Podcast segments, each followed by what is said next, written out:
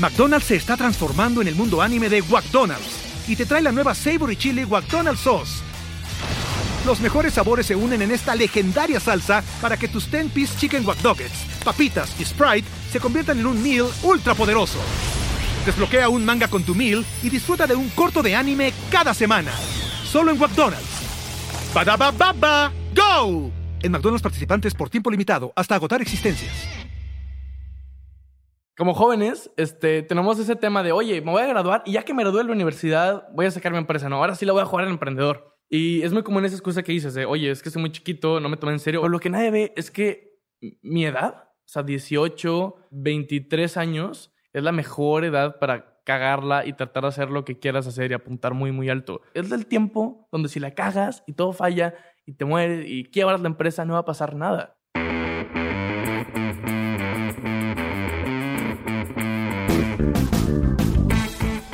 Hola a todos, yo soy Diego Barrazas y esto es Dementes, el podcast en el que tengo conversaciones profundas, reales y prácticas con las personas que hacen y no que dicen que van a hacer, que están constantemente retando el status quo y desafiando las reglas convencionales para hacer realidad sus proyectos y cuya trayectoria habla por sí sola. El episodio de hoy es un episodio interesante o es un episodio especial, es un episodio que me han estado pidiendo bastante. Yo sé que la mayoría de la audiencia de Dementes tiene entre 25 y 35 años y para arriba, ¿no? Pero tenemos bastantes escuchas jóvenes y me han dicho, oye, es que no has subido un episodio que sea alguien de mi edad. No has subido un episodio con alguien más chavo, con alguien más chico con el que me pueda identificar. Entonces, hoy va a ser la excepción. Hoy tengo el gusto de presentarles a Diego Roel. Diego Roel es un joven emprendedor de 18 años, creador de Strap Technologies, una empresa de tecnología que está revolucionando cómo las personas ciegas exploran el mundo. Strap Technologies hoy es reconocida como una de los startups más innovadoras de México, siendo una empresa que fue creada después de que Diego empatizara con una persona con discapacidad motriz a sus cortos 10 años de edad. Diego ha representado a México en diversas competencias globales como la Startup World Cup en San Francisco y el Premio al Estudiante Emprendedor en Macao, China, obteniendo podiums contra los mejores startups del mundo. Cabe recalcar que todas esas startups que participan son de todas las edades. Hablamos de varias cosas que van desde el sistema educativo, cómo enfrentarse al mundo del emprendimiento siendo muy joven y la importancia de usar tu tiempo de forma adecuada, que hoy con esta pandemia gigantesca es un tema todavía mucho más relevante.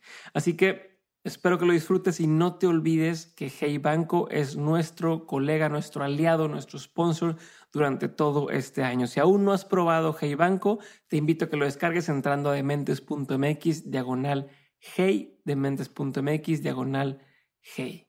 Ahora sí, espero que disfrutes este episodio.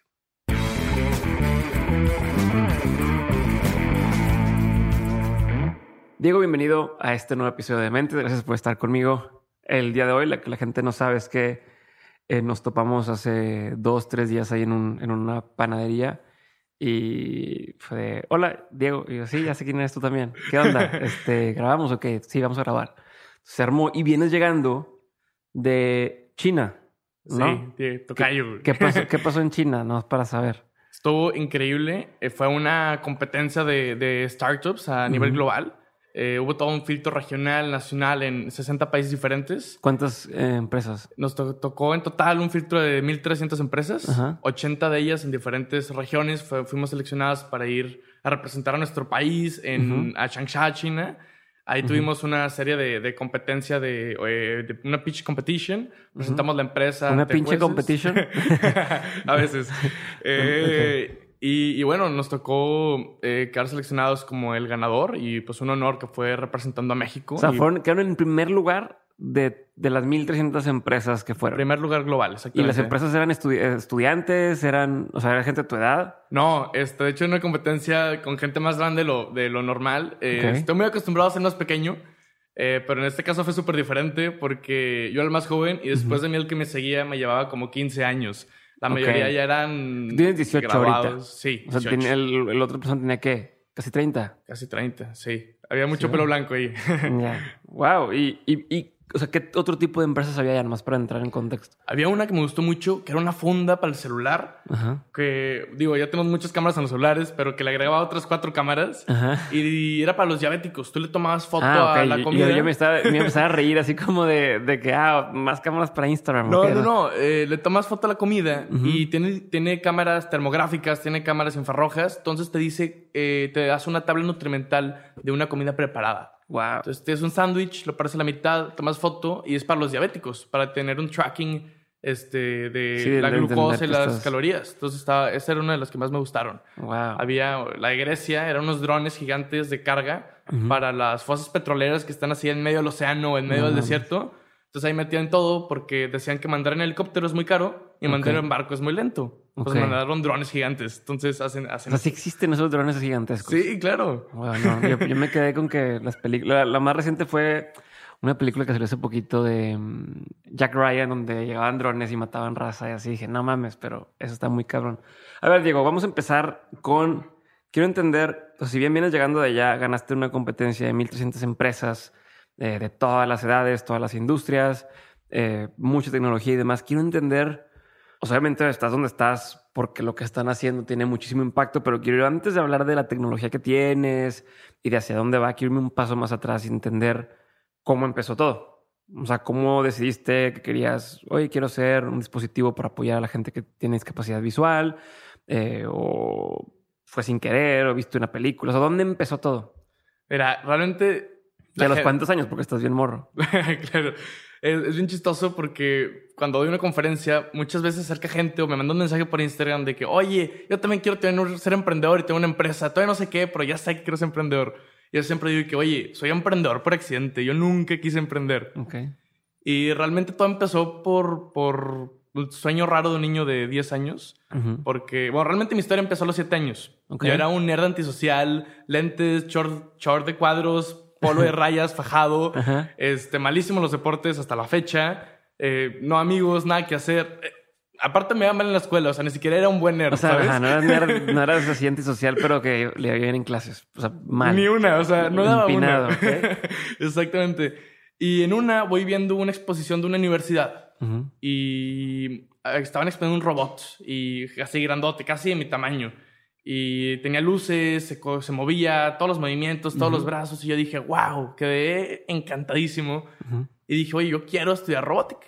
Entonces le dije a mi mamá a los siete años, oye, clases de robótica, etcétera. Me metieron porque daban- vieron que no daba en otros ¿Ten- lados. ¿Tenías hermanos más para saber? Sí, tengo una hermana de 16 y un hermano de 10 años. Ok, más chicos. O sea, entonces no había como que de perdido tus hermanos te alivianaran o así, no. No, ni una.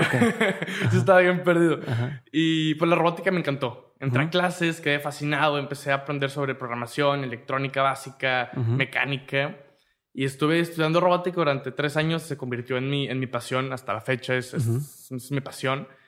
Y a los 10 años, pues me seguía, todavía me iba mal en clases escolares. Entonces, mis papás me amenazan diciéndome que si no subo mis calificaciones escolares, Ajá. me iban a sacar de mis clases de robótica. Ok. Pero la abuelita iba a llegar como en una semana y por mejor que me fuera ya sabía que iba a reprobar. Ajá. no sabía qué hacer y bueno, en mi mundo mágico niño de 10 años, lo que decidí O sea, hacer... era o te va bien o te sales a la chingada de o me clases. va bien en clases o me quitan robótica. Ajá, o, sea, ok. o sea, era un castigo muy fuerte para mí, era de todo, ¿sabes? Y, y bueno, decidí ir con el dueño de la academia donde estaba estudiando y le pedí trabajo maestro. Ok. No sé, en mi mundo de 10 años hizo sentido, ¿sabes? Y no sé por qué hasta la fecha, pero dijo que sí. Ok. Entonces me convertí en un pequeño maestro de, de 10 años y le daba clases a niños y jóvenes entre 4 y 14 años de edad. O sea, hasta más grandes que tú. Esta vez yo- era, era difícil esa, esa situación, pero, pero sí. ¿Cómo le hacías para darle clases? Digo, no sé, no tiene mucho que ver, pero me da curiosidad. ¿Cómo le haces siendo un niño para darle clases a alguien más grande que tú? O sea, ahorita, ahorita es normal, alguien de la edad, pues le das clases- a un señor, un señor un- o un chavo te da clases a ti, pero a esa edad se nota mucho la diferencia. ¿Qué pasaba por tu cabeza? Te- o sea, ¿Eras consciente de que estaban más grandes que tú? No tanto. O sea, dentro de mi mundo... Es que aparte soy medio autista, ¿sabes? O sea, dentro de mi mundo no, pero sí, desde su mundo sí. O sea, era de que Ok. quién es este pendejo que Ajá. tiene los pantalones de venir a, a decirme cómo se hace esto, ¿sabes? O sea, era, al principio era un poquito como pero que... tú te la pasabas chido. O sea, tú era como, ah, qué padre, voy a dar clases y ya. Sí, sí, ya, o sea, los grupos eran los mismos. Conforme empezó a pasar el tiempo, me empecé a ganar como el respeto de esas personas de que, ah, bueno, ok, sí le sabe un poquito, ok. Pero yo le he dado a niveles más abajo de los que yo estaba. Claro. Entonces, pues bueno, y aún así, ahí aprendí que donde enseña uno aprenden dos. Entonces mi aprendizaje se turbo aceleró porque, ah, bueno, el día que llegaron las calificaciones, mis papás sí cumplieron los castigos y me dijeron así de, bueno, pues, dile vaya a tus clases y yo, bueno, pero pues conseguí trabajo, ¿me pueden llevar? Entonces, este, pues fue la manera que encontré para poder continuar haciendo esto. Me dejaron quedarme en las clases, me dejaron quedarme este, de maestro. Ajá. Entonces, pues fue, fue mi primer trabajo y... y- O sea, no te podían decir que no. Estás trabajando. Exacto. o sea, O era sea, como- ese era mi pensamiento. Ajá. Ya no estoy en clases, voy a trabajar, ¿sabes? Ok. Eh, Entonces empezaste a ir a, esta- a estas clases, a dar clases, a tomar clases y seguiste en la, en la, en la escuela. Eh, sí, sí, sí, sí. Y, y bueno, ese mismo año, los 10, fue... Es uno de los recuerdos más lúcidos que tengo. Estaba en un supermercado con mi mamá y a lo lejos veo una persona de unos 20 años en un andador. Y pues para un niño tan chiquito, un andador lo relacionas con una persona a la tercera edad, no con alguien tan joven. Llamó muchísimo mi, mi atención. Pregunté a mi mamá de que, oye, ¿y ese chavo que está ahí? ¿Qué Ujú. onda? Me dice, oye, no, pues es que tiene una discapacidad motriz. No se puede mover bien. Pues no tenía nada que hacer en el súper, en lo que mi mamá veía las cosas. Me quedé viendo a esta persona y voy viendo cómo llega un momento donde trata de agarrar una manzana que tenía enfrente. Ujú. Y en ese momento yo quedé en shock, porque ¿cómo puede ser posible que algo que es tan fácil hacer para mí, para ti, para la mayoría de nosotros, como hacer esto, para esa persona era prácticamente imposible? Ujú. Entonces ese día mi burbuja se reventó por primera vez y, y me hizo una promesa que hoy está cambiando mi vida y me prometí que un día iba a hacer algo para que esa persona sea capaz de agarrar esa manzana que no pudo agarrar ese día.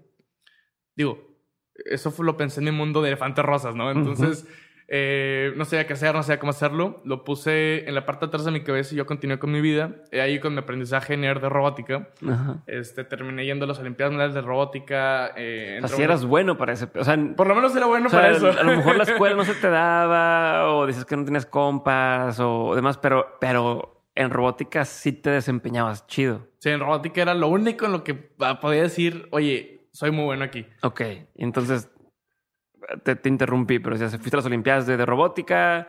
¿Qué, o sea, ¿cómo, ¿Cómo pasó de, de, ok, se metió esa semilla en tu cabeza de algún día voy a ayudar a alguien así? Sigo siendo una piola para la robótica. eh, la escuela sigue valiendo queso, me imagino. Hasta la fecha. Este, ¿y, y en qué momento se cruza todo y dices, bueno, voy a hacer esto? O sea, ¿cómo avanzó? Sí, claro, pasaron seis años. Seis años, este, donde yo continué con mi, con mi aprendizaje en, esta, en, en robótica y tuve una especie de flashback. Iba, iba, iba, iba a entrar a prepa, recuerdo. Y recuerdo, así un poquito de... este, iba, iba entrando a prepa y tuve una especie de flashback de que, oye, no estoy haciendo nada por esto que me había prometido, lo olvidé, tengo que hacer algo al respecto. Ahí agarré mi compu, Google, y empecé a hacer un pequeño investigación sobre discapacidades, cuánta gente las tenía, qué tipo de discapaci- discapacidades habían, qué problemas tienen, qué soluciones tienen hoy para satisfacer como todas estas cosas. Ahí encontré que para la motriz, que fue con lo que yo me clavé, hay muchísimo. Hay sillas de ruedas casi que inteligentes, exoesqueletos, hay un montón de gente trabajando al respecto. Y, y, y bueno, entonces me fui a la segunda causa de discapacidad en el mundo, que es la discapacidad visual. Ok. O sea, es es la segunda causa de discapacidad en el mundo. en el mundo. O sea, Ok. el- si ves a las personas con discapacidad, hay- la mayor cantidad tiene discapacidad motriz, después va la visual y, y continúa. Ok. Pero descubrí que cada cinco segundos alguien pierde la vista, según Ujú. la Organización Mundial de la Salud. Ujú. Y, y eso me... ¡Wow! O sea, son 17 mil personas al día que pierden su capacidad de ver y con ella su independencia y su autonomía. Ujú. Cualquier cosa que les gustaba hacer ya no lo pueden hacer. Ok. de la noche a la mañana. Después me voy dando cuenta que más de 300 millones de personas ciegas en el mundo. Esto es como la población de Rusia, de México y de Perú juntos. Ok. Es una cantidad gigantesca y hay un crecimiento gigantesco. Y lo que tienen hoy es el bastón. Yo creo que todos hemos visto un bastón para Ujú. ciegos, que es lo que usan para moverse. Y me puse a investigar sobre el bastón y descubrí que se inventó en 1921. Todo esto en prepa tú. Ibas a entrar a prepa. En prepa. Sí, esto fue una investigación ahí en mi cuarto. Este, Ok, o sea, ok. Iba entrando a prepa. Wow. Ajá. Y me voy dando cuenta que el bastón se inventa en 1921 y estamos en el 2019, casi 2020, y no ha cambiado absolutamente nada. ¿Cómo puede ser que en casi 100 años esta herramienta no ha cambiado mientras todo ha estado cambiando? Los carros han cambiado, los celulares están cambiando, la manera de vestir está cambiando. Esta herramienta se convirtió en algo obsoleto y ya no, esté- ya no está diseñada para el mundo de hoy. Sí, sí, sí. Fue cuando agarré esto y dije, ¿sabes qué? De aquí soy, voy a agarrar este, este, la discapacidad visual a- Ujú. para hacer algo al respecto, porque en la parte no hay intención. Ok. Te pones a buscar avances en discapacidad motriz, hay un montón, pero ceguera no hay nada. Ok. ¿Cómo podía ser eso posible? Ahí fue cuando agarré mis conocimientos de robótica con, con esta promesa y este research que había hecho para decidir hacer algo al respecto. Ok. ¿Y Y- entonces? He ahí, niño nerd, en mi cuarto, una semana sin salir, eh, tratando de hacer algo con, con cables y un poco de programación básica, etc. Salió un prototipo, este, pegado con cinta scotch, casi, casi, ¿sabes? Este, eh, no jalaba muy bien, estaba muy feo, lo deshice y volví a hacer algo más. Ujú. Entonces terminó siendo una prenda, una especie de arnés, este, de nuevo, hecho en mi cuarto, ¿no? Y, y bueno, pues, pues, ¿qué hago? Ya lo, ya lo hice, medio jala. Bueno, pues entonces empecé a buscar con amigos de... A ver, bueno, pero te voy a poner una pausa ahí y quiero entender nada más antes de avanzar con eso. O sea, ¿por qué dijiste voy a hacer un arnés? ¿O por qué voy a hacer este tema con sensores y no un tipo de bastón distinto? Hay gente que ha hecho otras cosas. O que o sea, me llama la atención que nadie ha hecho cosas con el tema de la ceguera. ¿O qué se ha hecho? Sí, sí han habido, uno han habido varios intentos de, por ejemplo, reemplazar el bastón. En ese momento yo no lo sabía. Este, o sea, mi research no, llevó, no llegó tan lejos. Lo que sí encontré eran como aditamientos al bastón. Ok. Habían bastones inteligentes, habían como sensores que le agregabas a tu bastón que ya tenías. Yo me puse a pensar, bueno, todos están tratando de mejorar el bastón. Pero si te pones a ver la transgeneración del bastón, te das cuenta que desde la base está muy mal. Entonces no puedes como solucionar de la puntita algo que de raíz está mal. Entonces mi pensamiento inconsciente, realmente no estaba muy consciente de esto que estaba haciendo, fue, si todos están tratando de mejorar el bastón y no está funcionando, ¿por qué no trato de hacer un nuevo bastón? Ahorita, lo- ahorita hasta a la, a la fecha, yo pienso que el bastón es como el caballo en la industria automotriz Ok. eh, donde llegó un momento donde todos querían caballos más fuertes, caballos más rápidos, y llegó alguien y dijo, ¿saben qué? Ya no van a haber caballos, ahora va a haber una máquina de locomoción, va a haber un carro. Entonces, este pensamiento de Henry Ford fue el que ahorita estamos optando de, oye, no vamos a tratar de mejorar lo que ya está, sino vamos a proponer algo completamente nuevo, muchísimo más funcional. Ok. Este, pero realmente esa decisión fue casi inconsciente. Yo, yo decidí hacer algo, algo desde cero. Ok. Este, porque también veía lo que ya estaba con el bastón y había muchas cositas como que le podías agregar, entonces yo ya no tenía mucho campo para dónde moverme. entonces, pues di- dijiste hacer algo este, Diferente. diferente. Recuerdo que tenía un arnés de una GoPro en, en, en, en mi cuarto y dije, mira, pues está en el pecho, está en el centro, entonces tenemos, abarcamos, es más fácil abarcar todo desde el, desde el centro del cuerpo. O sea, pies, cabeza, pecho, pues aquí soy. Lo agarré y le empecé a pegar todos los sensores, este, los procesadores, etcétera programación básica, saqué el prototipo, contacté sí, dos personas ciegas y bueno, esa persona ciega contactó a otra persona ciega Ajá. y terminé formando un, una especie de focus group o de, de ronda de testeo en, en, recuerdo que usé la preparatoria, no sé, el campus de la preparatoria para llevarlos y que lo probaran. Entonces nos metimos un cuarto, pusimos como escenarios este, controlados donde lo pudieran tratar de usar y se podían mover muy bien. Ok. Digo, al mismo tiempo nos dieron una lista gigantesca que cambiar. Era un prototipo nuevo que hice una semana en mi cuarto. Pero, ¿y, ¿tus papás sabían de esto? Sí. O sea, mientras tú estabas haciendo estas pruebas y todos tus papás que estaban, que decían, que veían, que... Este, al, yo siempre traía como una idea que iba a cambiar el mundo, ¿no? Siempre Ajá. decía de que, papá, mira, este, traigo esta moto que vuela y, y siempre, pues, me iba mal en clases. Entonces siempre me decían de que, oye, déjate de cosas, déjate de mamadas y ponte a estudiar porque te va mal en clases. Ajá. Y de- empezaron a ver que me gusta la robótica. Entonces, desde muy chiquito, me, desde muy chiquito me gusta la robótica. Entonces, desde muy pequeño me pusieron una etiqueta de, "Tienes- tiene que sacar excelencia académica, vas a ser ingeniero en sistemas, vas a sacar una beca en la MIT y Google te va a contratar y vas a ser la persona más exitosa del mundo porque Google te va a contratar. Entonces, desde muy chiquito me pusieron esa etiqueta de Mm. Diego, excelencia académica, MIT, Google, ¿sabes? Ok, ok. Entonces, yo traía ese, ese track. Entonces, todos mi círculo cercano quería que yo fuera ese camino. De que, ay, mira, de chiquito le gusta la robótica. Este, ah, va a ser ingeniero de Google. Exacto, o sea, aparte de una etiqueta súper escéptica, ¿sabes? Súper Ujú. ignorante. Y entonces, yo, pues todo el mundo traía ese track conmigo, entonces me trataban de clavar eso en la cabeza. Y pues yo estaba emocionado por estar haciendo esto. Cuando llego con el de, con esta cosa de las personas ciegas, Ujú. eh, ah, bueno, la ronda, de, de- yo al principio lo hacía como proyecto, ni siquiera se lo iba a enseñar a Pero, un ciego. pero, pero- pero te decían que no, que no, que no, déjalo de no, no lo hagas, no Ok. lo hagas. De que, oye, ponte a estudiar, deja de... Pero eso fue, esto es con proyectos anteriores. Ajá, y con Cuando este? empecé este proyecto, llegaba con mi papá a enseñarle los prototipos que yo hacía en mi casa. El primero, por ejemplo, que te digo que estaba horrible.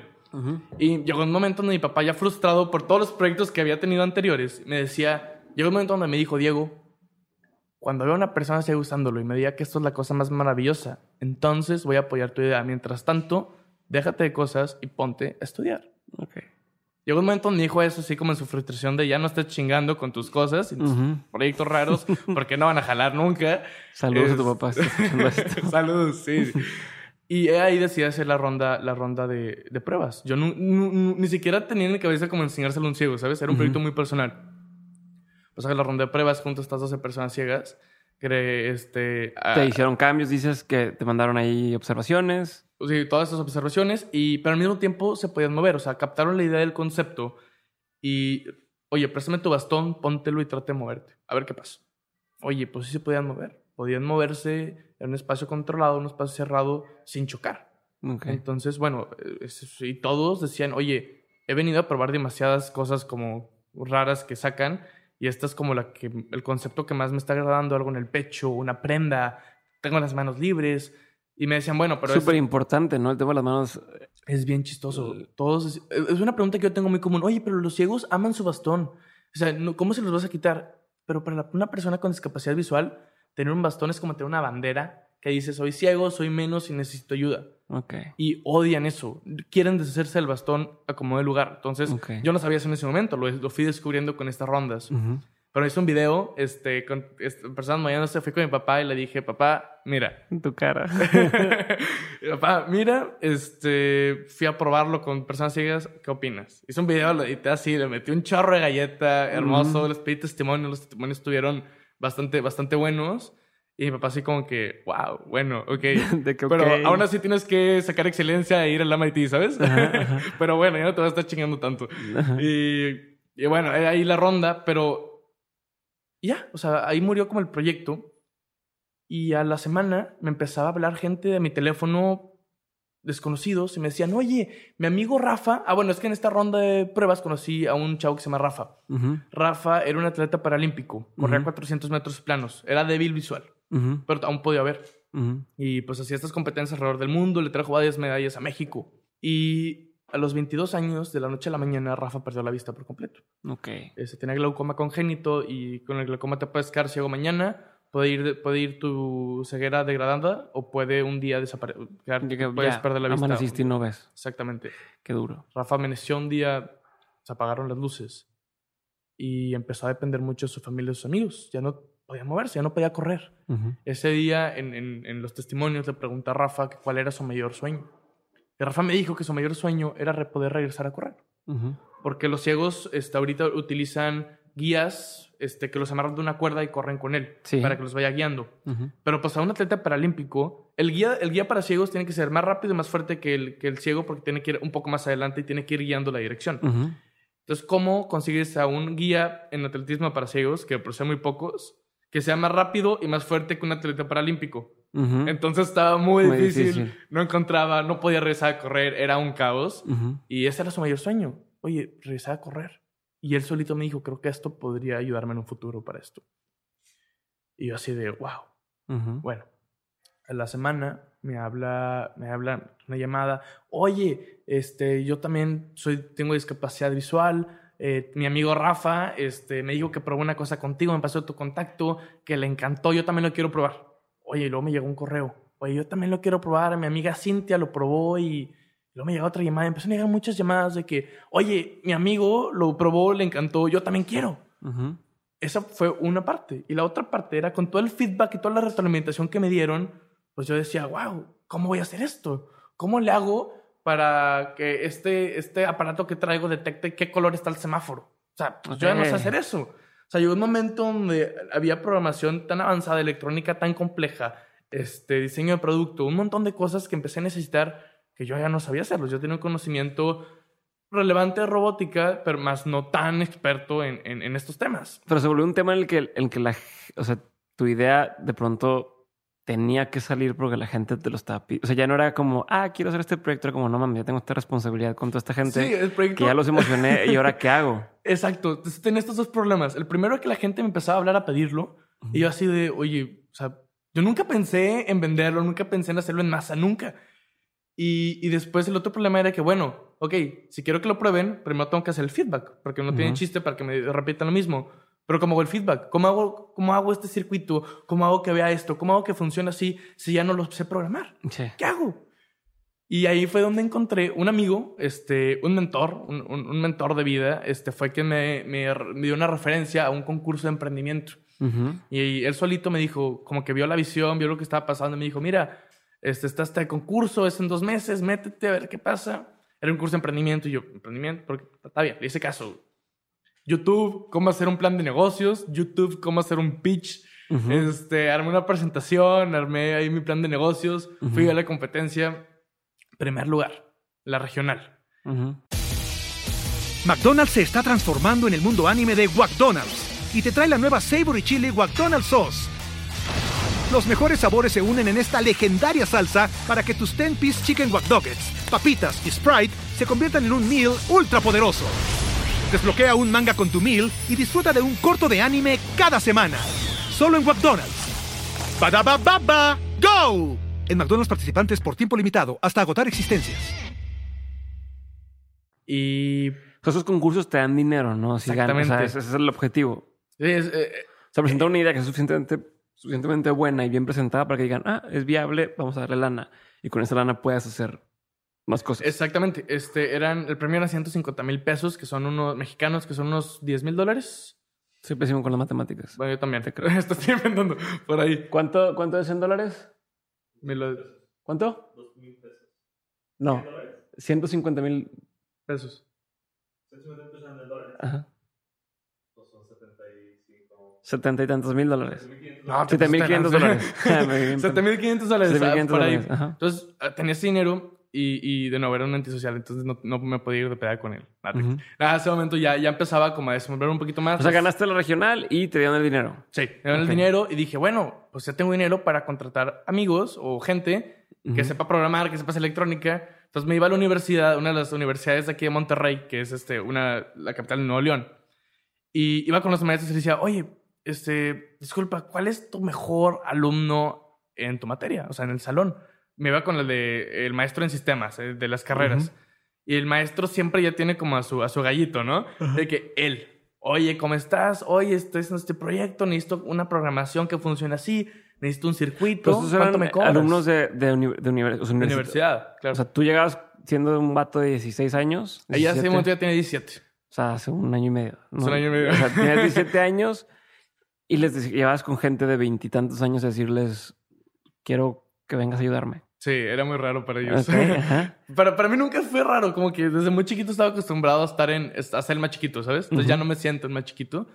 Pero sí, al principio era muy raro, este, y bueno, y pues digo, les iba a pagar, entonces pues me decían que sí. Ujú, ajá. Este, y me empezaron a ayudar. Oye, necesito un, un diseño en 3D de una carcasa. Eh, oye, no, pues, ahí va. Oye, un circuito, un PCB para que funcione esta. Ahí va. Este, oye, una programación en C. Ahí va. Pues, pues, ok. Entonces mi trabajo era combinar todas esas cositas que le pedía a tres, cuatro personas diferentes. Y, y bueno, salió un prototipo nuevo. No. bueno, Oye, pero es súper importante eso que dices, perdón que interrumpa, de que tú no tienes que saber todas las respuestas, pero se vale saber qué pedir, ¿no? O sea, como entender, ok, necesito este elemento, este elemento, este elemento que yo no sé hacer, pero que puedo conseguir que alguien más lo haga para traer a, a la realidad mi idea, ¿no? Sí, que a sí, veces nos detenemos mucho por, es que yo no sé programar, entonces cómo hago una página de internet, es que yo no sé mm, eh, editar, entonces cómo voy a hacer videos para YouTube o lo que quieras, ¿no? Es súper Entonces, común que emprendedores digan, o sea, sí, tengo mi idea del app, pero no sé programar y no he encontrado un sitio, ¿no? Que ahorita está de moda como todos los términos de emprendimiento y no encuentro a mi fundador de tecnología, entonces no sé qué hacer. Oye, Ajá. vete a la universidad, agárrate a, a alguien que esté estudiando sistemas y empieza por ahí, ¿no? Pero sí, definitivamente, o sea, no tienes que estar sabiendo hacer todo. Este, pero es, es inviable, o sea, no puedes saber hacer todo lo que tienes que hacer en, en un- en una empresa, ¿no? Todos los departamentos. Correcto.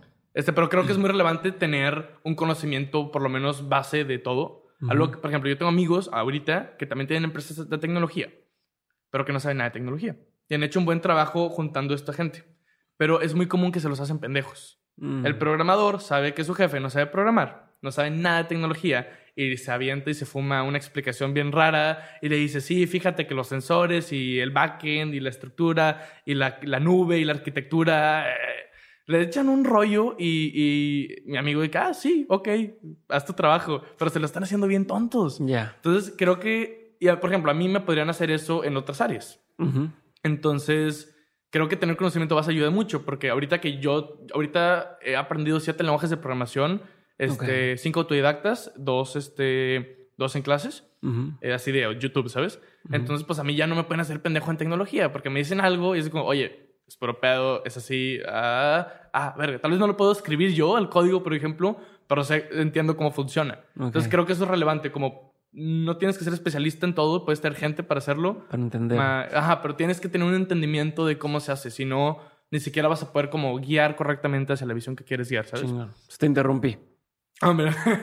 ah, ¿en qué me quedé? Sí, estabas, estabas con, que, con que ya juntaste todos los elementos, juntaste gente, te empezaron a desarrollar tu prototipo y demás. Y luego. Ah, salió otro prototipo. Volví a juntar personas ciegas. Este, y, y bueno, pues otra vez una ronda de feedback. Esta vez se podían mover más. Esta vez este, podían, hacer, podían hacer más cosas. Y bueno, voy explicando qué es el producto hoy, este, que es una prenda, es una, es una O pechera. sea, este, este, este prototipo ya con ayuda y con un poco de dinero, ¿fue hace cuánto? O sea, Fue hace un año. Más o ok. menos. Y de ese año ahorita ya tienes una versión nueva. Ahorita, bueno, es que eso fue el inicio de todo. O sea, Ok. en ese momento, sin darme cuenta, pasó a ser un proyecto personal a casi un emprendimiento social que hoy está cambiando cientos de vidas de personas ciegas. Ok. Y, y bueno, e- ese fue un prototipo y gané el evento de, pues gané la regional de ese concurso, entonces fui a la nacional. Ujú. Entonces eh, nos fue muy bien. Eh, bueno, en la nacional no me dejan competir porque el premio, un requisito para el premio era ser estudiante de universidad. Y yo estaba en Ah. preparatoria. Ya. Como que en la regional no se dieron cuenta. Chinguen a su madre. Sí, chinga su madre. En la regional no se dieron cuenta y pues me dejaron competir. Ah, ganó. eh, La final nacional era en Ciudad de México. Ujú. Y tres días antes de la nacional yo ya tenía todo y estaba preparado. Es más, estaba practicando la presentación. Y me habla el presidente del evento. Diego, qué pena. Estamos revisando los requisitos. Me, pues los requisitos es estar, ser estudiante de universidad, estás en preparatoria. Este, No mames. pues perdóname, no vas a poder competir. Yo de que, no mames. Ujú. ¿Qué onda? O sea, me estoy, estaba preparando un mes para esto, pero puedes venir. Digo, como que le dio pena de que, oye, faltan Sí, tres sí, días, sí. ya sé que ya tenías todo planeado para venir, ya habías comprado los bailes, ya había comprado todo, ¿no? Ya un amigo me iba a dar hospedaje allá. Este, pues vente, son tres días de, pre- de- Son tres días, uno es la competencia, dos son como learning y conferencias y cosas así. Y pues eran 30, 30 estudiantes emprendedores los que habían ganado en su regional. Ok. Entonces, bueno, pues, pues ahí voy, ¿no? Ujú. Ya sabía que no iba a ir a ganar. Pero me sirvió mucho para empezar a, a conectarme con otros emprendedores que están en la universidad. Algunos ya tenían, yo en ese momento pues tenía así como mis outers, pero me tocó ver personas que ya tenían empresas con varias decenas de empleados. Me tocó ver desde aplicaciones hasta servicios. Me- luego el evento lo organizaba una organización, una organización de emprendedores eh, grandes, o sea, emprendedores que ya, que ya tienen mucha más experiencia, que Ok. ya tienen empresas más formales, tienen empresas muy grandes. Este, entonces, pues me empecé a conectar con estos, eh, estos empresarios ya con empresas gigantescas y con estos emprendedores que estaban tomando un camino muy similar al mío. Ellos iban un poco más adelantados, por ejemplo, la mayoría. Y, y bueno, entonces empecé a conectar, empecé a aprender sobre negocios, empecé como a empaparme del ecosistema del emprendimiento, Ujú. que ahorita ya se hizo mainstream y de moda y es puro pedo. Pero me tocó, o sea, de un, de un ecosistema genuino, me tocó como empezar a aprender sobre todo esto. Ahí fue cuando empecé a agarrar ese chip de, ok, sea, yo puedo hacer eso que está haciendo este güey que estoy viendo. Y, y bueno, este tiene unas finanzas, ¿qué es ese, qué es ese bit de A, sabes? O sea, Ujú. ¿qué es esto? ¿Qué son costos operativos? Empecé a empaparme de estas cosas. Inversión, ¿cómo que inversión? Ah, ¿cómo? La gente da, pone dinero. ¿Cómo le hago para que la gente ponga dinero? No, pues constitúyete, haz una empresa. Ah, pues ahí voy, ¿no? Ajá. Oye, espérate, pero si quieres vender la empresa, ah, tienes que constituirte en Estados Unidos. Ahí voy. Ok. Este, nos constituimos en Estados Unidos. eh, eh, y bueno, así fue como realmente como pasó a ser un... Empezó a formarse pasito a pasito, casi sin darme cuenta de una empresa, ¿no?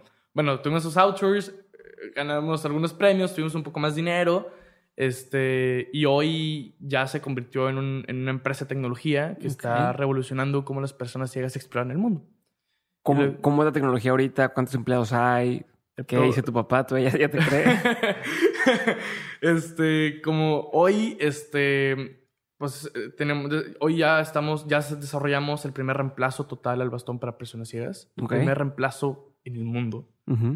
Y el reemplazo total. Y, y, bueno, tenemos, ahorita tenemos ocho, ocho personas en el equipo.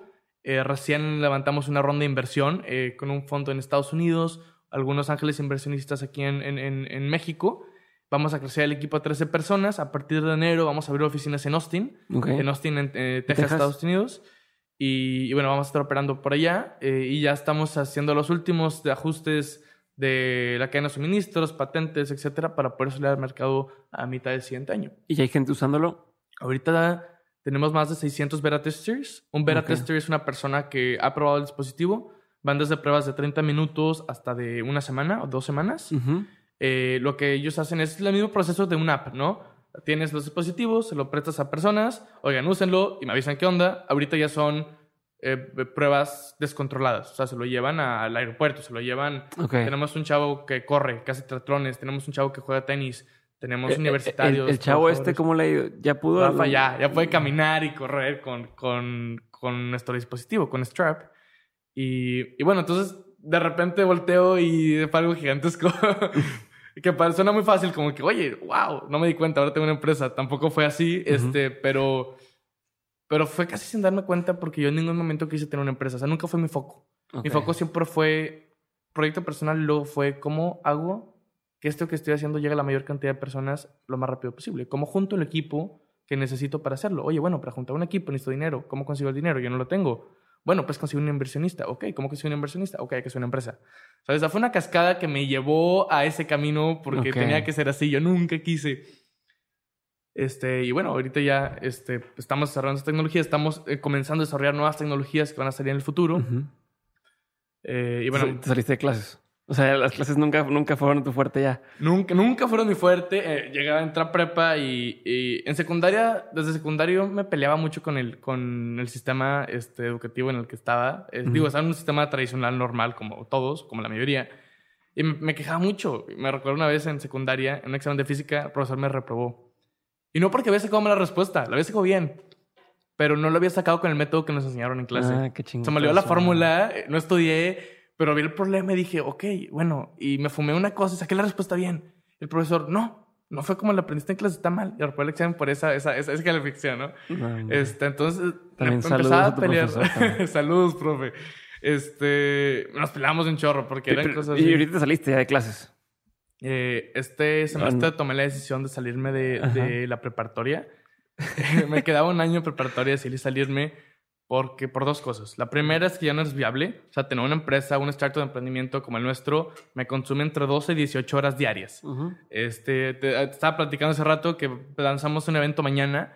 Este, el evento mañana y aparte traemos unas, la board de inversionistas es en una semana. Este, nos vamos a ir a pasar las operaciones a Austin, a oficinas, tenemos que contratar unas personas, de, unas personas allá, estamos en reclutamiento. Los últimos cinco días he dormido como 14 horas en total. Entonces, oye, llegó un momento donde no era viable este, poder estar en clases porque son seis horas que no puedo estar ahí, que no puedo tener reuniones, que no podríamos estar ahorita platicando, porque ahorita es un, es un jueves, son las 10 de la mañana y, y, debería estar en clase.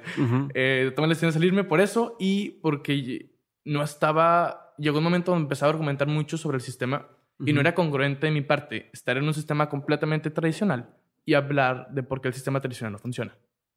Entonces tomé la decisión por congruencia y por porque ya no era viable hacer esto. Este, porque, por ejemplo, la escuela llegó un momento donde para mí ya no era viable antes de salirme, porque la empresa empezó a tener, empezó a crecer, empezamos a poder contratar personas, eh, nos tocó ir a otros eventos, fuimos seleccionados para representar a México a varios lugares. Y pues bueno, ok, oye, Diego, nos, tienes el honor de ir a representar con tu empresa a San Francisco, a la Copia Mundial de Startups este, y competir en una competencia global. Es el único mexicano que va a ir. ¿Te vienes? Oye, por supuesto. Yo me iba, me desaparecía de clases una semana y llegaba el director y me decía, oye, ¿qué está pasando? durante un semestre llega, el límite de faltas en un semestre en la, en la preparatoria donde estaba estudiando eran 30 faltas. Llega a tener 165. No, no, no, qué vas, güey? ¿A qué vas? ¿Para qué te haces menso? Me faltaba más de lo que iba. Ajá. No, pero no solamente era decisión mía. O Yo sea, sé, no, me queda claro, me queda papás, claro. Oye, mamá, me quiero salir de la escuela. ¿Qué te pasa? ¿Qué onda con tu excelencia académica? ¿Con tu beca en MIT? MIT? ¿Qué va a pasar? Google ya no te va a contratar. ¿Qué pasa? ¿Qué va a pasar? O sea, o- o sea, no Claro. solamente era yo. O sea, yo lo quería hacer desde hace un montón, pero no, no era viable. Comencé a tener un- algunas discusiones con esa institución educativa porque me decían que faltaba mucho. Yo les decía que yo lo justificaba con no me estoy yendo de pinta. Sí, no, Este, no no me fui de yendo peda el jueves. Me, me fui a representar a México. Oye, y iba con las maestras, se enojaban conmigo. Nos tocó en abril, fuimos a representar a México a Macao, China. Ujú. O sea, hace dos semanas. Y yo con la maestra, y por lo general ya sabía que iba a faltar mucho, entonces me trataba de llevar con las maestras. Y esa maestra en específico de química me reprobó. Ahí te va. Maestra, no voy a estar la siguiente semana. Sé que tenemos quiz, eh, examen.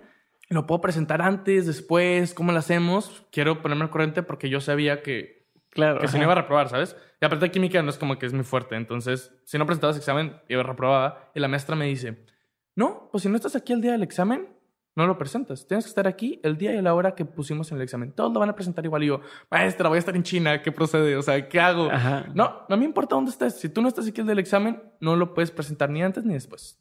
No, pues Gracias, señora. llegó el director y me dijo, Diego, ya faltaste mucho, no te- ya no te puedes ir.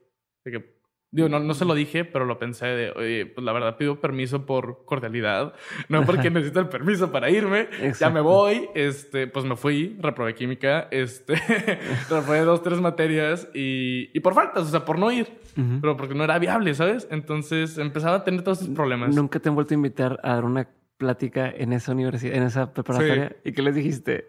No, no, no. Es, Ah, ¿Verdad? es que esta, esta, esta institución educativa tiene un montón de, de, de campus Ah, alrededor. Entonces, menciono que me salí de la preparatoria, no voy a echar mentiras, más muchas veces no están como al tanto de la poner situación. una diapositiva ahí de, mira, estos son los tres profesores que me la hicieron difícil. Chingan a su madre. Es que el 85% de los maestros en México son fracasos profesionales. ¿Tú crees? No, es un dato del INEGI. Ok. Oye, ¿cómo eso es posible? Hay otros maestros que me han tocado muchísimo y hay maestros que admiro mucho.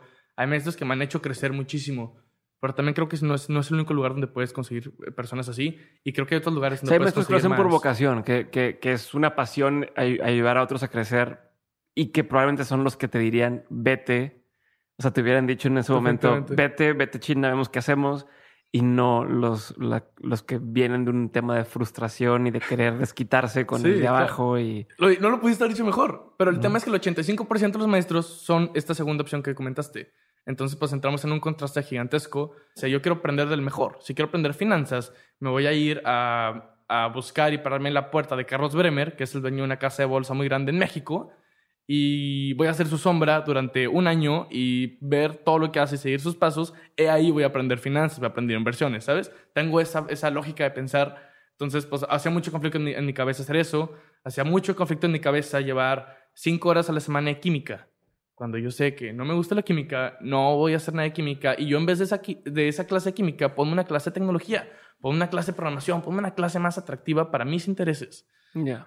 Entonces, no sé, o sea, si en un salón de clases yo me sentaba con 30 niños, todos éramos súper diferentes. Unos eran futbolistas, unos jugaban básquetbol, unos éramos tetos como yo, unos eran nerds, unos eran artistas. En un salón de 30 niños, o sea, encuentras todo, todo. Pero si somos tan diferentes, ¿por qué nos enseñan de la misma manera las mismas cosas por la misma maestra? Entonces decidí Bye. salirme de la preparatoria. No sé qué va a pasar con mi educación formal, porque no creo en educación estandarizada, pero creo que nunca dejemos de aprender. Ok. Y además, creo que una escuela utópica será una escuela donde nunca te gradúes, una escuela donde nunca haya un título un límite, porque te gradúas, tengo mi título, ay, ya ya, soy bien bye. chingón, tengo mi título, listo. Eh, creo, en un, creo en un sistema que nunca, nunca llegue a ese punto de graduación, ¿sabes? Buenísimo. Perdón que interrumpa el programa, quiero hacer una pequeña pausa para invitarte a que te unas a Insider. Insider es la comunidad privada que tenemos montada en Patreon, en la cual puedes encontrar y acceder a contenido completamente exclusivo y original y no vas a encontrar nada de esto en ninguna otra plataforma. Ahí compartimos desde mis estrategias, mis aprendizajes, cómo le hago para llevar mis negocios al siguiente nivel. Además tenemos una serie exclusiva de Patreon llamada Políticamente Incorrecto, en la cual mis invitados te cuentan lo que no cuentan aquí en el podcast. Es en vivo, es interactiva. Cada semana hay contenido nuevo, cada semana hay episodios y cosas secretas por ahí, así que si quieres aprender más sobre eso, entra a dementes.mx, diagonal comunidad, dementes.mx, diagonal comunidad, y entérate de todo lo que está sucediendo ahí en Insider. Y si ya estás en Insider, seguimos la conversación de este episodio por WhatsApp.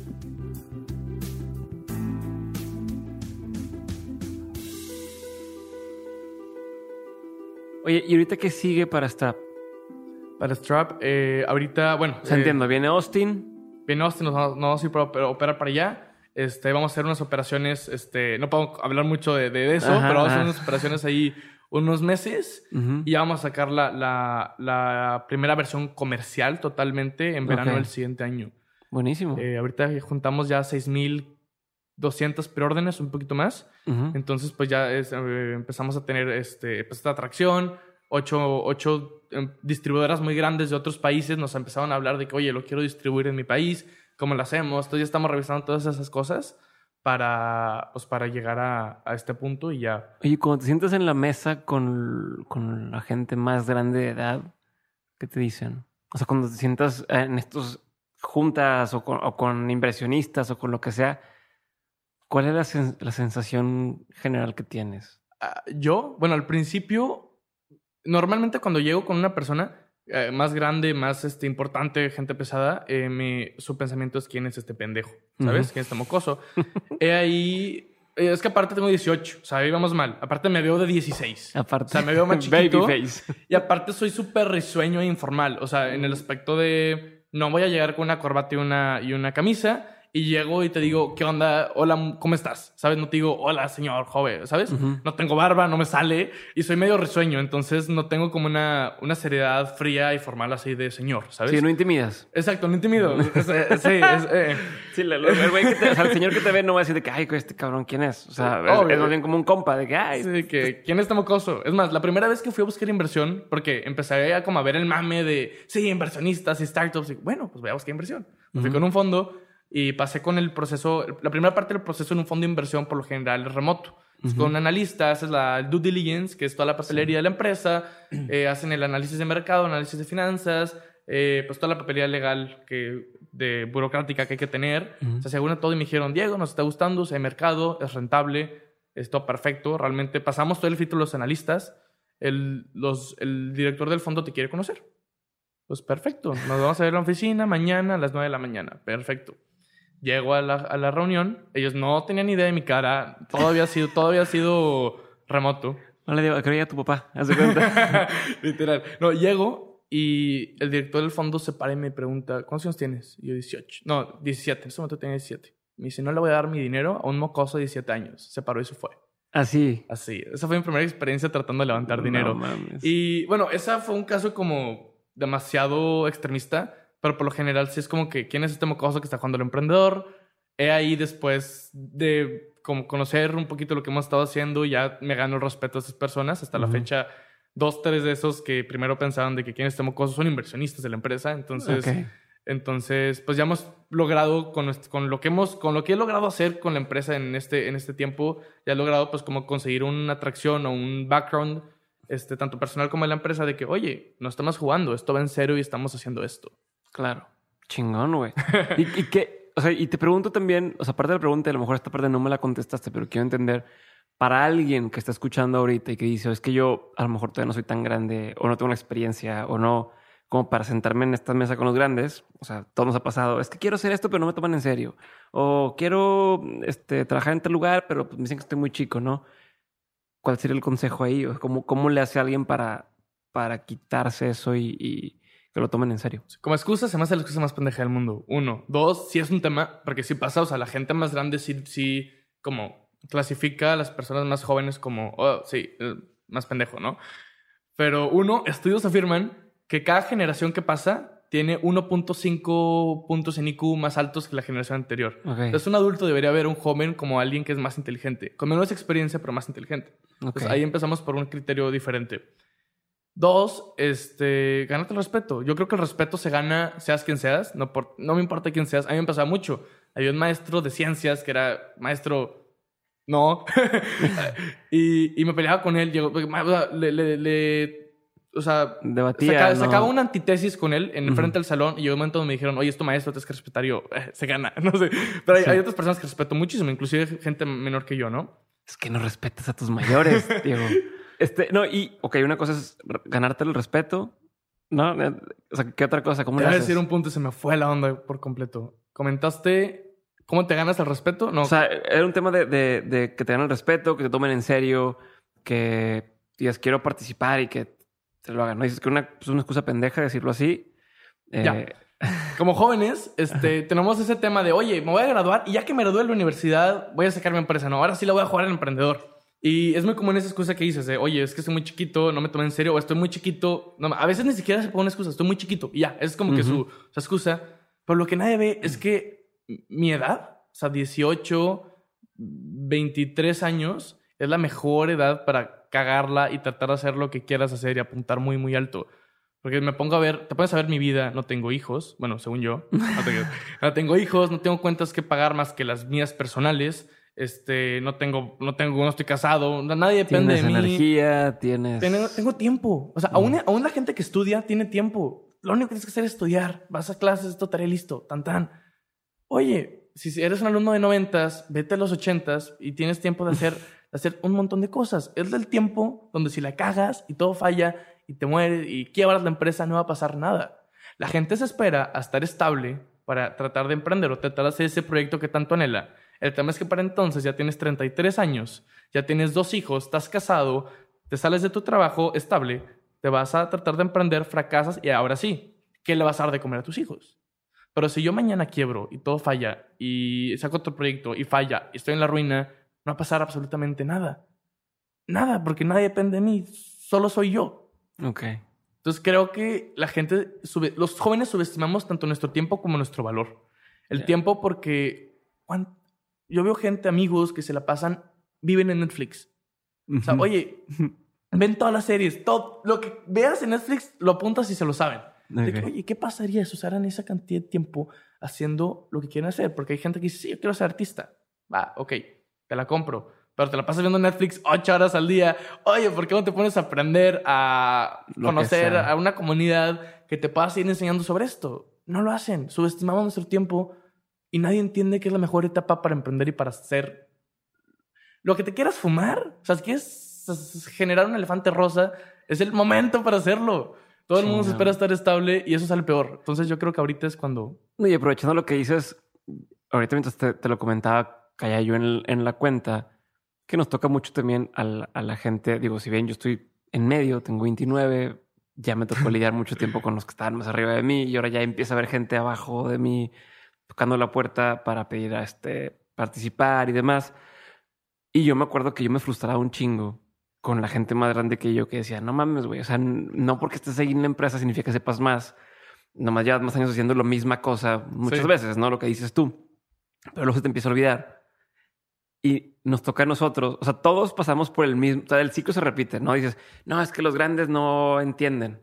Los grandes dicen que los chicos no y entienden. te conviertes en ese grande y de pronto, si, si eres de esos grandes que los chicos dicen, es que no me entienden, estás cagándola y estás entrando al mismo juego al que tú te quejabas de los Sí. que iban arriba de ti, ¿no? Entonces, digo, ahorita me, me cayó ese 20 y, y nomás sería como eh, vivo, este, estar despierto para todos los que están escuchando que son más grandes, eh, dar oportunidad a la gente que va entrando. Cuando estás consciente de que un niño de 10 años es dos veces más inteligente que yo, ok. O sea, solamente por ese dato, que es un dato afirmado, los respetas un poquito más, ¿sabes? Y, y le falta experiencia. Pero, por ejemplo, ahorita que comentaste estos 30 años de experiencia por estar eh, dirigiendo una empresa, hay gente que le llama como 30 años de experiencia a hacer exactamente lo mismo Sí. todos los días, ¿sabes? Y eso no es Sí, experiencia. ese es un, es un mismo año de experiencia repetido varias veces. Exactamente, eso, eso no cuenta con experiencia. No, güey. 100%.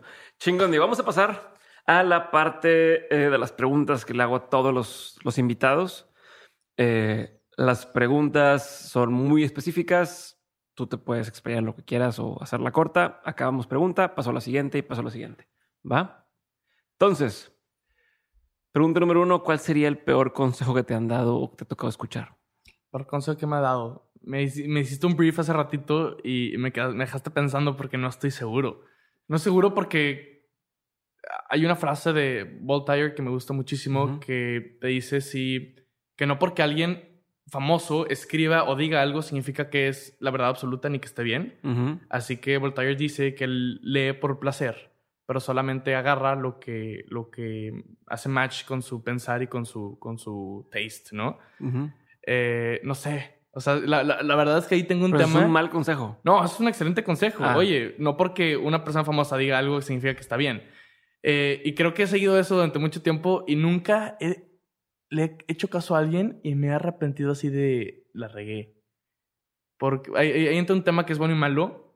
Bueno, porque no te puedo dar una respuesta concreta. Malo, porque de repente entro en lo egoísta o en lo arrogante y digo de que no, no le voy a hacer caso y no le hago caso a la persona, ¿sabes? Hay muchas Ok. otras personas que respeto admiro muchísimo y les hago caso, pero porque sé de quién estoy tomando el consejo, ¿sabes? No te podría decir un... Bueno, el consejo que no lo seguí, pero el peor consejo que me han dado yo creo que es quédate en la escuela. Quédate en la quédate escuela. en la escuela. Una resistencia gigante cuando me traté de salir. Este. Fue quédate, este, para que vayas a la metí y Google te contrate, ¿sabes? O sea, yo creo que ese ha sido el peor consejo que me han dado. Quédate en la escuela. Y la mejor decisión que he tomado hasta la fecha es haberme salido de un sistema educativo tradicional. Chingón. ¿Y cuál sería el mejor consejo que te han dado? El que cuando me hicieron notar que en tres años, por lo que me estoy preocupando ahorita, va a valer para pura mierda, ¿sabes? Eso está bien cabrón. Pero eso aplica a todo. O sea, te puedes ir desde el amor hasta lo empresarial. Lo que esta decisión que estoy tomando en tres años, ¿qué pedo? O sea, realmente eh, afecta tanto como para tomarme el tiempo que me estoy tomando. Oye, sí, bueno. que- Oye, no, va a valer madre en tres años. Listo, haz lo que quieras, ¿sabes? Porque muchas veces te arrepientes por cosas de que, ah, estaba bien pendejo, o sea, ¿por qué no hice esto? ¿Por qué hice esto? Sí, sí, o sea, como que en ese momento piensas que es tu mundo y es gigantesco y en un Sí, año... te envuelves, te dejas, te dejas envolver en la situación. Y, Sí. y a veces no tiene sentido, da igual. Y sí, justo. Yo también hace mucho tiempo me dijeron eso mismo de que, oye, en do- cuando estás así en un dilema o en un tema o le has cagado, piensa, esto en dos años va a ser relevante. Y si dices, pues no, No. entonces, pues bye. Y entonces aprendes a soltar un chorro de cosas. Sí. ¿Qué opinión tienes que poca gente comparte contigo? No, muchísimas. A ver, alguna. Todo, este... Así me puedo ir desde el amor. O sea, no creo en tu media naranja como en tu pareja perfecta y el destino en ese aspecto. No creo en el destino. Este, it's not, it's not good, good luck, it's hard work. Eh, Ujú. um, todo, este, bueno, no soy religioso. Eh, no sé, el sistema educativo. Pero una cosa es decirlo y otra cosa es hacerlo, ¿sabes? Hay gente que dice muchas cosas y no hace nada. Ujú. Este, o sea, oye, no estoy con la escuela, me salgo. Eh, O no te la cambio, que es algo que la gente no sabe de ti y que si supiera le sorprendería. Bueno, hoy es que soy muy nerd. Porque ahorita tú me ves y, y soy muy. Este. soy bastante extrovertido, me muevo muchísimo, ando medio hiperactivo todo el día. Entonces la gente ahorita me ve es como que. ah, o sea, soy el güey que va en la calle y le dice buenos días a todos, ¿sabes? Ujú. Pero no, nadie me cree cuando les digo que era un nerd, o sea, antisocial, que no hacía nada. Y ahí, lo- unas cosas que me cambiaron fue el mismo proceso de toda la empresa Ujú. porque pues te, te forza a llevar como unas relaciones sociales. Pero antes de eso fue la magia. Ah, bueno, es algo, es, es algo interesante. ver, es una historia ver. que nunca he contado en público, por A ver. cierto. Fue la magia. Este, pues agarré un amigo, este, hacía magia, este, con cartas y, y me gustó muchísimo, me trajo mucho y empecé a aprender magia con cartas en YouTube, ¿sabes? Ajá. Penguin Magic. Eh, de todo, de ¿Conoces, todo. conoces sí, esta? sí, sí. Ajá. Claro, los Illusionist, Tier 11, hay un montón. Em, empecé a aprender magia en YouTube. Y me empecé a dar cuenta que para hacer magia no nomás es como, oh, mira lo que puedo hacer, sino es contar una historia, en el proceso una rutina. Es hacer ilusiones ópticas, hacer engañar a la mente, misdirection, cómo Que poner la atención en un acá lado. y- Exacto, un movimiento grande tapa un movimiento pequeño, sutilezas, cómo cada detalle en la historia cuenta. Entonces, ok, si quiero hacer magia, porque me gustaba practicar mucho, lo, lo quiero enseñar a la gente, pero oye, no tengo ni amigos para enseñarlo, eso es cuando estaba más chiquito. Bueno, pues voy con extraño. Entonces empe- me empecé a forzar a acercarme con extraños, a aprender a contar historias, a hablar. Este, y eh, la magia me cambió por completo. Una historia que nunca he dicho en público.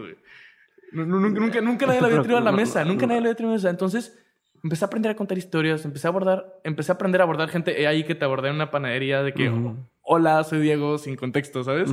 Este, es más, creo que se estaba haciendo una llamada, o sea, Sí. súper inoportuno, tú- aparte. Eh, todo, o sea, empecé a aprender como a, a vender, eh, to- toda esta es como teoría mágica. Y ahorita te das cuenta que esa es una lección como de vida y todas, todas esas habilidades que aprendes dentro de la, una rutina de magia para dar en público, la aplicas en todo el tiempo. Desde No, el storytelling 100%. que utilizas para dar un pitch de ventas, las sutilezas que utilizas, la, la Voltean, voltean acá y todo voltean- pasa por acá. Exacto, todo eso. Entonces, acercarte con extraños y luego, típico que un extraño ve, trae a sus amigos de que, güey, lo queremos ver todos. Entonces, ahora no estás manejando una persona, estás manejando un grupo de personas, por lo cual se vuelve más complicado. Este, sí, o sea, la gente, ahorita llevo un año dando conferencias, me he parado en foros de 3.000 personas y la gente no me cree que hace dos años era imposible que yo me parara enfrente de 10 personas. Imposible. Entonces, la magia ha sido un life changing para mí. Este, ha cambiado mi vida por completo y es algo que nadie sabe. Buenísimo. Yo, yo alguna vez tomé clases de magia también porque me gustaba mucho y mi esposa hasta la fecha se burla de mí. Cada que puede da ese, ese tip a la gente así de, ah, él hacía magia. Y de que, "Ah". Pero porque es malo, es buenísimo. Pues claro, pero es, es- es gracioso. O sea, que alguien de que, ah, hacías magia y, y en, en la universidad me metí un taller de... O sea, lo hice de, de chico. Eh, de chico me regalaron un kit de magia, me encantó y seguí haciendo y mucho con monedas y cosas así como eh, prestidigitación. Este... Sí. Y, y en la universidad una vez me metí a un taller de magia. Y cada que puede, cada que puede me lo recuerda. Así enfrente de gente de que, ah, hola, ah, tú eres el de mente. Sí, también hacía magia. Es de que, ah. Cuando Pero te diga sí. eso, saca tu anillo de matrimonio, Sí. desaparecelo, güey. Sí. No, no, no. Y quiero, quiero retomarla. Que tengo un bebé, quiero volver a aprender a, a como agarrar práctica para hacer claro. eh, cosas. Ahora digo, ¿qué te da mucha curiosidad hoy en día? El mundo, este, mi familia nunca ha viajado mucho. Ujú. Y gracias a tener una empresa, poder representar a México, tener reuniones de trabajo en- desde diferentes estados de México hasta diferentes continentes, me ha abierto la, la, la cabeza. O sea, yo realmente vivía en mi mundo en Monterrey, este, que es esta ciudad aquí en México. Me tocó irme a un programa de aceleración a Guadalajara. Decidí a los 17 irme a vivir solo. Este, mis papás no, no me iban a mandar dinero. Ahí empecé a vivir de conferencias. Este, iban a ser tres meses, terminó siendo un año. Eh, viaje a Macao, China. Acabo de regresar de Changsha, de Qingdao, diferentes ciudades de Estados Unidos, Europa, es, eh, Latinoamérica. Y empecé a conocer cosas que en mi vida, entonces mi burbuja se está creciendo. Y cada vez lo único que quiero es como a- que esa burbuja se siga abriendo porque estoy fascinado con lo que he encontrado. Y eh, soy un fan de las experiencias con adrenalina. Entre más adrena- adrenalina, mejor. Ok. Entonces, eso es lo que ahorita estoy muy ansioso por eso y me da muchísima curiosidad en ver qué cosas raras puedo hacer que nadie ha hecho en cuanto a experiencias. Ya, chingón. Eh, ¿Tienes rutinas diarias, cosas que, o, o cosas que digas, todas las semanas trato de más o menos hacer esto, esto y esto? Eh, no. Eh, realmente mi vida casi no es rutina, todo cambia muchísimo. Eh, hay Ujú. viajes, reuniones, este, a veces me encierro dos semanas nadie sabe de mí y saco trabajo, eh, a veces estoy en el spotlight, a veces no. Eh, de todo, o sea, todo, todo cambia. Eh, ahí sí tengo algunos hábitos en cuanto hábitos, más no los tengo como rutina, no los tengo como específicos. Por ejemplo, la lectura. Este es un hábito que no tenía. Eh, ahí la escuela me enseñó a odiar leer porque me ponían a leer 100 años de soledad y me aburría muchísimo y no leía. Este, y empezaba a agarrar libros de, de emprendimiento, de negocio, me empezó a fascinar porque son cosas que puedo a- a poner ahorita. Entonces ahorita, casi de nuevo, sin darme cuenta, estoy leyendo entre dos y tres libros al mes. Y no tengo un horario, una rutina de que tengo que leer, sino es, oye, necesitaba, necesito ver qué dice en el libro, ¿sabes? Entonces me he hecho unos dos, tres libros a la semana, tomo mucho café, este, duermo poco y de cuatro semanas del mes, dos estoy viajando. Entonces, esa es como mi rutina, por así decirlo. Hablando de leer, ¿cuáles serían así como tus libros favoritos? O tres libros que digas, todos tienen que leer estos tres libros. no, pero es que está bien difícil. Todos No, vivimos todo bajo un contexto diferente. Es porque digas, Este, esto está chingón universalmente, a lo mejor en tema de negocios, pero universalmente estos tres libros tienen que leer todos. Ahí te va, un popular opinion, odio a Robert Kiyosaki. Siento Ok. que es este un... Digo, lo puedo mencionar su nombre porque sé que nunca vas a hacer esto y, y no le va a importar, Ah, este es pero... nuestro siguiente invitado. Ahí viene. eh, sí. ah, mire. es el de Padre Rico y Padre Pobre, ¿no? Ese. Padre rico, padre pobre. Ah, bueno, ese es un libro que todos dicen tienes que leer. Oye, es que soy de la mentalidad que si todos te dicen que leas, pero una cosa es que estás leyendo y creo que eso es más importante de, o sea, una cosa es leer y otra cosa es que estás leyendo. Entonces la gente dice, oh, voy a empezar a leer. ¿Cuál es el primer libro que se compran? Padre rico, padre pobre. Oh, sí, ya leí Padre rico, padre pobre. Todos hemos leído Padre, bueno, yo no, pero todos han leído Padre rico, padre pobre. Entonces si leíste Padre rico, padre pobre, sabes exactamente lo mismo que todo el mundo, ¿sabes? Que es el bestseller de millones de libros. Entonces creo que una cosa es leer y otra cosa es saber qué leer. Y, y por eso digo, no creo que haya un libro que todos deberíamos de leer. Eh, recién terminé eh, Sapiens. Ese creo Ujú. que es un libro muy, muy... O sea, habla de mucho transgeneración, entonces creo que es un libro que todos deberíamos de leer por contexto, para Ujú. tener ese contexto. Más todos los libros que son de aprendizaje, de crecimiento personal, de negocios, creo que va muy... Bueno, dime tres libros que a ti te gustan mucho. Que a ti te dejaron Libros marcado. que me dejado- que no mames, leí este libro y wow. Eh, Power, de Robert Ujú. Greene. Este Ujú. es un libro que algunos este, debaten mucho porque habla mucho sobre... Ah, cosas the, the, the 40 Laws of 48 Power. Laws of Power. 48 ajá. Laws of Power de Robert Este, Greene. Ujú. Me enseñó muchísimo. Eh, En español es las 48 leyes, Leyes del del poder. poder. Ujú. Sí, uh, Why Leadership Lasts, de Simon Sinek. Con este libro me llamó muchísimo la atención que Simon Sinek, para hacer ese libro, son como unas 300 hojas, cita a 296 referencias. Oye, 296 referencias. Se va desde libros a investigaciones a charlas TED, de todo. Ujú. Oye, a veces no vemos como por todo lo que tiene que pasar. O sea, 296 referencias para sentirse cómodo de vomitar un libro. O sea, wow. Este, y la The Subtle Art of Not Giving a Fuck, el Ujú. arte sutil de no dar un carajo, de Mark Mason. Ese también me gustó muchísimo este, y me, me, me ayudó mucho porque en ese, en ese momento que lo leí, había muchas cosas que yo estaba viendo completamente al revés y este güey llegó y me dijo, de, me dio un zap en la cabeza de, oye, que te valga madre, oye, este, enfócate, oye, aprende, oye, todo eso. Chingón. Si tuvieras la posibilidad de saber la verdad absoluta a una pregunta, si la que tú quieras, voy a preguntar esto y me van a decir la verdad absoluta, ¿qué preguntarías? Eh, soy fiel, creyente de que hay una conspiración elitista slash Illuminati en el mundo. O sea, siento que hay esa. O sea, eh, cómo, o sea, quién realmente decide qué sucede en el mundo, cómo, no sé, no sé si los bancos centrales o hay alguien más arriba. Esa gente, por ejemplo, creo que la lista que saca Forbes de las personas con más dinero del mundo, que ahorita Ujú. está Jeff Bezos en el número uno, siento que no se acerca al que realmente, este, ¿sabes? Sí, ¿Quién- como que no hay algo detrás que no te están diciendo. ¿Qué grupo conspira y digo, no quiero decirlo como domina el mundo, no lo sé, pero qué grupo como está en la punta de la pirámide y cómo funciona, Ok. ¿sabes? Súper interesante. Hay un vato en YouTube que hace un.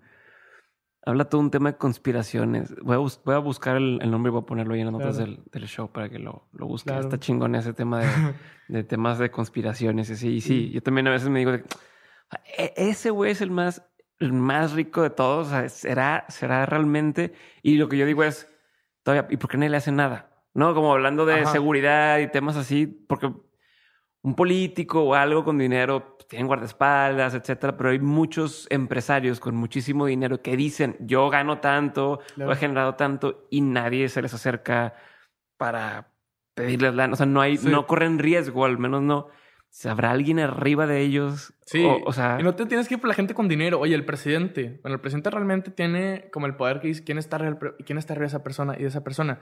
Porque, es más, igual con los zombies. Yo creo que las películas de zombies no, no, no salieron de que alguien se fumó algo y se le ocurrieron los zombies. Yo creo que hay una verdad escondida, tal vez no tan exagerada, pero una verdad escondida ahí de algo real.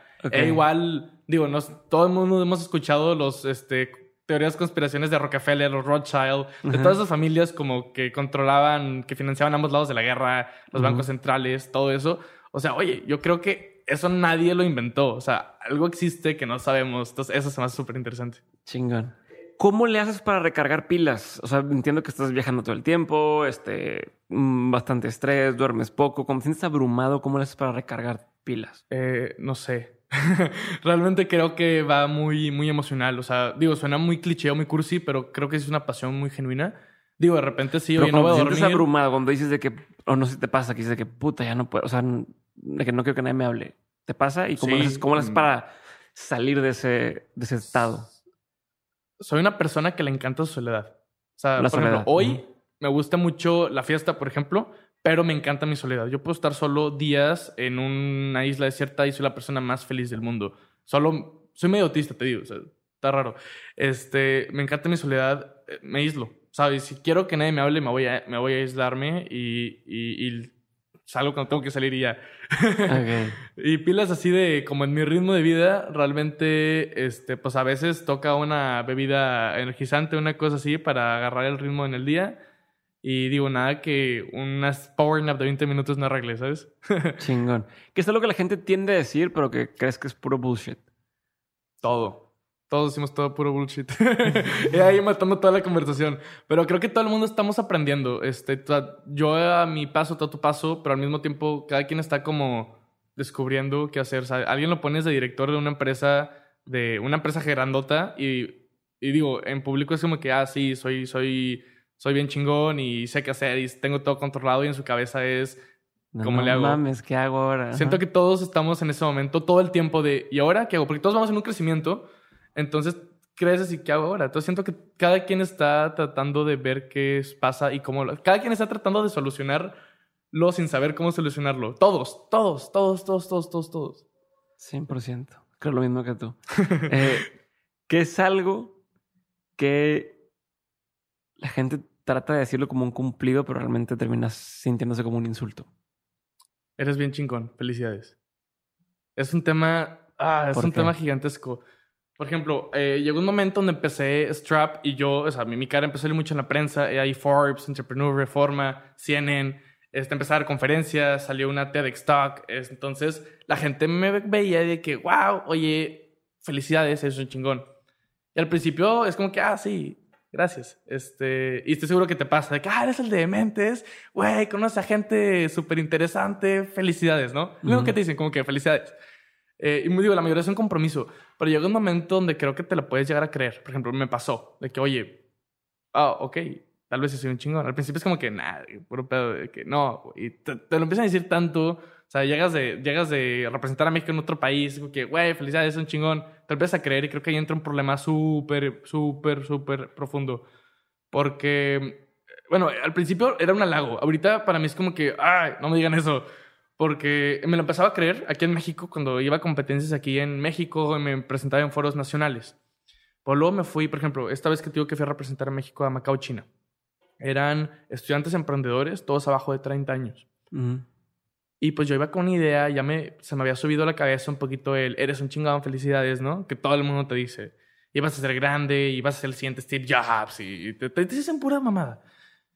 Y llego a este evento, 30 emprendedores, cada quien pasó por un filtro en su país, el mejor de cada país, según, lo, cito. Y yo llegué así, que ah, soy bien chingón. Y ves a los demás 30 emprendedores. Y por ejemplo, estaba uno, eh, Gustavo Fuga, el representante de Brasil Gustavo nació en las favelas de Brasil en pobreza extrema. Pobreza extrema, no tenía que comer. Tuvo zapatos hasta los cuatro años, nunca tuvo una cuna. Y es el más pequeño de nueve hermanos. los nueve hermanos y el papá ahorraron toda su vida para llevar al hijo más chiquito a la universidad. Y ahí Gustavo. Se fue, Gustavo se fue por primera vez en toda la familia, era el héroe de la favela, y a la Universidad de Sao Paulo. Estudió su título, se graduó. Y cuando fue a buscar trabajo, nadie lo contrataba porque, aparte del título, todos sabían inglés y Gustavo no pudo pagar este, unas clases de inglés aparte, porque en la universidad no te enseñaban inglés. Y aparte era una universidad pública, ¿sabes? Ni siquiera una universidad privada. Entonces Gustavo iba con su título, eh, acampando por toda la ciudad y no, no había, no lo contrataban. Y le decían, oye, ¿no sabes inglés? Hoy Gustavo tiene una empresa que vale cientos de millones de dólares, que le enseña a niños en pobreza extrema en Brasil. Inglés a una décima el precio de una de clases de inglés normales todos los maestros son de lengua inglesa nativa y es dos veces más rentable que una, que una escuela inglés tradicional. Y yo así de, wow. Ese güey es un chingón. exacto, me voy a foros internacionales y te, te das cuenta que no soy nadie. O sea, soy un pendejo. Esta gente haciendo cosas gigantescas. Estaba el de Puerto Rico. Eh, su papá era granjero, vivían así en un pueblito. El tema es que cuando, supo, cuando las cuando, cuando las cosechas se enfermaban, cuando las plantas se enfermaban, pues no tenían que vender ni que comer porque estaban enfermas las plantas, no se lo pueden comer. Entonces, si eran pobres, después entraban tiempos donde no tenían ningún ingreso, no, tenían, no podían ni comer su propio, su propio sembradío. Ahorita tiene una empresa de drones que van por sembradíos, hacen diagnósticos por de cámaras, prediagnósticos, predicen enfermedades y, asisten en darle una medicina a las plantas para que no se enfermen y poder vender esa, esa cosecha. Y yo así de, wow, este güey pasó de no tener que comer, de una empresa de drones, y ahorita está aquí a lo de mí, y es un chingón, y tiene 100 empleados, y están desarrollando tecnología increíble. ¿quién soy yo? ¿Qué estoy haciendo aquí? Entonces, eh, estos foros internacionales me ayudaron mucho a, bajarme, a regresarme y abrirme, abrirme mi cabeza de que no somos únicos ni especiales y que siempre hay un más chingón trabajando inclusive por lo mismo entonces tú estás haciendo. Es lo que te decía hace ratito el Netflix. O sea, mientras tú estás viendo Netflix, mientras yo estoy durmiendo, hay alguien más tratando de hacer lo mismo que yo para llegar al mismo lugar donde yo quiero llegar y está trabajando más tiempo que yo y eso es peligroso. Entonces, estar muy consciente de eso me hizo como regresar de que no soy único especial, hay gente pasada de lanza en el mundo. Este, y si no nos ponemos las pilas y si no estamos trabajando todos los días, alguien nos va a ganar. Chingón. Hablando de eso y hablando de que hace rato mencionaste el tema de aprender y que siempre hay que estar aprendiendo, hoy, ¿de dónde aprendes? O sea, mm, ¿qué fuentes consumes? ¿Qué, ¿A través de qué medios? Si tienes ejemplos específicos, mira, yo leo tal cosa o yo sigo a tal persona, etcétera. Pues mi, mi, ahorita mi aprendizaje principal yo creo que es la práctica. O sea, no estoy estudiando cómo emprender, como ahorita hay carreras de emprendimiento, estoy emprendiendo, ¿sabes? Soy fiel creyente que aprendes más abriendo una empresa que estudiando un MBA. 100%. Este, sea, oye, la gente gasta millones de pesos en un MBA para salirse y, conseguir otro trabajo, ¿sabes? Un mejor trabajo. Para pagar ese otro. y aparte se endeudaron, entonces están... Claro, claro. Este, sigo un montón de personas. Eh, eh, mi, yo, una de mis fuentes más grandes es, son los libros. Creo que los libros sintetizan información de mucho tiempo de gente muy chingona en, en, en, en pocas páginas de información, ¿no? De nuevo, la principal es la empresa. O sea, la empresa me ayuda todo porque veo todo, desde finanzas, desde pagar impuestos. Nunca me enseñaron a pagar impuestos. En la escuela me di cuenta que no nos enseñan a pagar impuestos. Oye, tienes un socio obligatorio que se llama SAT. Tienes que decirle cuánto ganas y tienes que pagar una parte. Y yo, ¿quién es el SAT? ¿Por qué? ¿Sabes? El SAT es la, la administración tributaria en México. Y, y pues, oye, finanzas, impuestos. Oye, necesito empleados. ¿Cómo manejo personas? ¿Cómo manejo un equipo de desarrolladores y de comunicadores juntos? Este, tengo que rentar una oficina, ahora vivo solo, oye, tengo que hacer el súper, oye, tengo que cocinar, ¿cómo cocino? Este, oye, no me alcanza el dinero, no sé administrar mis finanzas. Este, oye, estamos, eh, ¿qué es un board consent? Oye, ahora tienes inversionistas, les tienes que declarar cada año qué está pasando. Oye, ahora tienen un porcentaje de la empresa, la evaluación subió, entonces ellos tienen un descuento y lo aprendes en el, en el campo. Creo que estoy llevando mi maestría, mi carrera en, en emprendimiento y mi MBA en una empresa Ahora, eh, de hecho, en enero comencé una maestría. Una maestría en. Es un, business, un Master in Business Technology. Es un modelo este, educativo no tradicional. O sea, no es una maestría donde te sientas este, en un salón con un maestro. Entonces, funciona bien interesante. donde ¿Cómo se llama? Eh, Collective Academy. De hecho, Pato Bichar estoy aquí, claro. Soy fellow de Collective. Ah, buenísimo. Pues ya te clase por ahí Entonces, oye, me salí de la prepa, pero entró una maestría en Master in Business and Technology. Las dos cosas que más me gustan, tecnología, negocios. Y aparte, te metes a ver el programa y son cosas bien relevantes. Hay una, hay una materia que me llamó la atención muchísimo que se llama eh, People Analytics. Oye, ya no me enseñas química, pero me estás enseñando a leer personas, me estás enseñando a, a, conocer cómo funciona una persona y cómo puedo usar eso a, mi favor, ¿sabes? O sea, wow. Y no son clases. Bueno, yo como está en Austin lo voy a tomar en línea, pero no son clases, son foros de discusión. Eh, se me hace un modelo increíble. Entonces, eso también va a comenzar a ser una fuente de aprendizaje gigantesca. Chingón. Ya fue el comercial ahí para, para, para, saludos. Para saludos sin querer, pero ya quedó. Este, bueno, última pregunta, Diego. Este, antes que te vayas, gracias por, por estar aquí. Eh, gracias por invitarme. Está chingón lo que estás logrando. Gracias por, por, invitarte. No, por invitarnos. Este, no, ya, ya, ya estaban en, el, en el pipeline. Eh, una última pregunta que le hago a todos los invitados y es, de todo lo que has aprendido en todos los ámbitos de tu vida, eh, ¿cuáles serían tres aprendizajes que quisieras tener siempre presentes?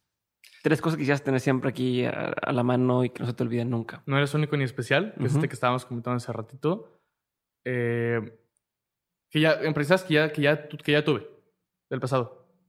Sí, o sea, cosas que has aprendido. Ya, no eres único ni especial. No es buena suerte, es trabajo duro. No creo en la buena suerte. Y que no puedes tocar, tal vez va un poco enlazada, pero que no puedes tocar una puerta de una oportunidad sin estar listo es muy común que alguien llega y empiece a tocar todo. Es de que, oh, se presentó esta oportunidad, pero no estoy listo, ¿sabes? Es como ir a pedir una beca sin, sin antes sacar buenas calificaciones. Este, creo que serían las tres aprendizajes que más me tendría presente en este momento.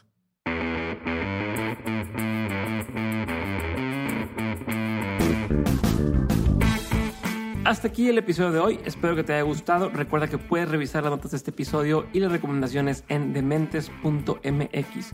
No olvides compartir el episodio con alguien que pudiera interesarle, alguien que pudiera aprender, alguien que pudiera inspirarse de este contenido. Te deseo que tengas una excelente tarde, lávate las manos y nos vemos en el siguiente episodio de Dementes. Bye.